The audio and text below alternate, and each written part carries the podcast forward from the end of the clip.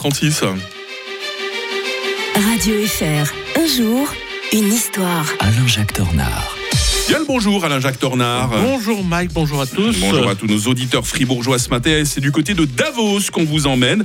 Davos 1917, hein, cette euh, série historique de la RTS basée euh, sur des faits euh, réels. Il y a les deux derniers épisodes euh, ce soir. Vous l'adorez vous-même cette série Alain-Jacques. Alors les personnages qu'on voit dedans sont fictifs, enfin les personnages principaux, mais par contre le contexte est réel. hein. Oui, alors bon, l'héroïne Johanna Gaba-Tuller, c'est une synthèse de plusieurs infirmières en Mhm, fait. hein.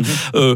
La personnage le plus réel dans l'histoire, c'est El- El- Elisabeth Schrag-Muller, alias Madame Docteur, Miss Docteur, Fair Lady, on l'appelait sous différents noms. Euh, c'est celle qui, est- qui est la méchante là, qui est, ma- qui est atteinte de, de maladies officiellement et puis qui, Mhm. qui est l'espionne euh, Voilà. allemande par fait, c'est un véritable nid d'espions pour Oui, situer oui, à nos auditeurs qui ne connaissent pas cette série. hein. Alors, en fait, elle a été le chef du département d'espionnage allemand pendant la Première Guerre mondiale, mais plutôt du côté de Lille. Euh, C'est-à-dire c'est la première femme universitaire diplômée. Et Hmm. après la guerre, d'ailleurs, elle deviendra une des premières professeurs d'université à Fribourg. Euh, Fribourg. En En Brisgau, Brisgau, ouais, ouais. bien entendu. Euh, elle, a, elle a œuvré en France et pas en Suisse. Bon, elle avait juste à un moment donné passé la frontière pour se réfugier euh, en Suisse.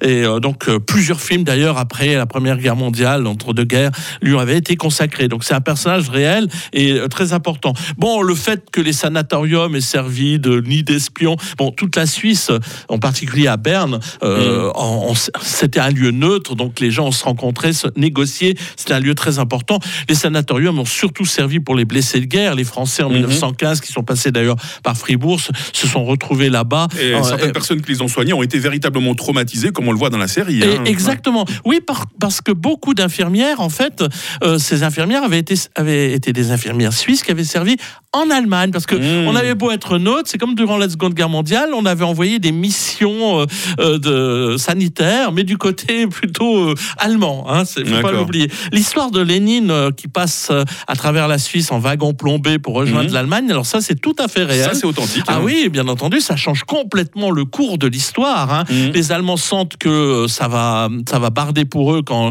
les Américains vont entrer en guerre. Il faut à tout prix euh, faire la paix à l'Est pour pouvoir concentrer les forces venant de l'Est sur le front Ouest. Donc c'est la dernière chance pour l'Allemagne. Donc ils vont susciter une révolution. Au début de 1917, il y a une révolution, mais il faut qu'elle change, il faut que ça instaure la paix. Le prix à payer pour que les communistes arrivent au pouvoir dans ce qui va devenir l'Union soviétique, c'est de faire au printemps, à la fin de l'hiver, printemps euh, 2000 1918, le traité de Brest-Litovsk. Malheureusement pour eux, ça sera trop tard malgré tout, parce que les Américains Mhm. sont là. On vous la recommande hein, vraiment cette série, excellente série, euh, bien mise en scène, bien interprétée. Davos euh, 1917, les deux derniers épisodes euh, ce soir sur la RTS et puis au- à revoir en intégralité gratuitement euh, sur euh, Play Suisse. Notre feuilleton à nous se poursuit demain matin avec vous Alain Jacques Tornard. On parlera euh, du shutdown, une véritable spécificité des États-Unis. Bonne journée Alain Jacques. Bonne journée à tous. Il est 6h39.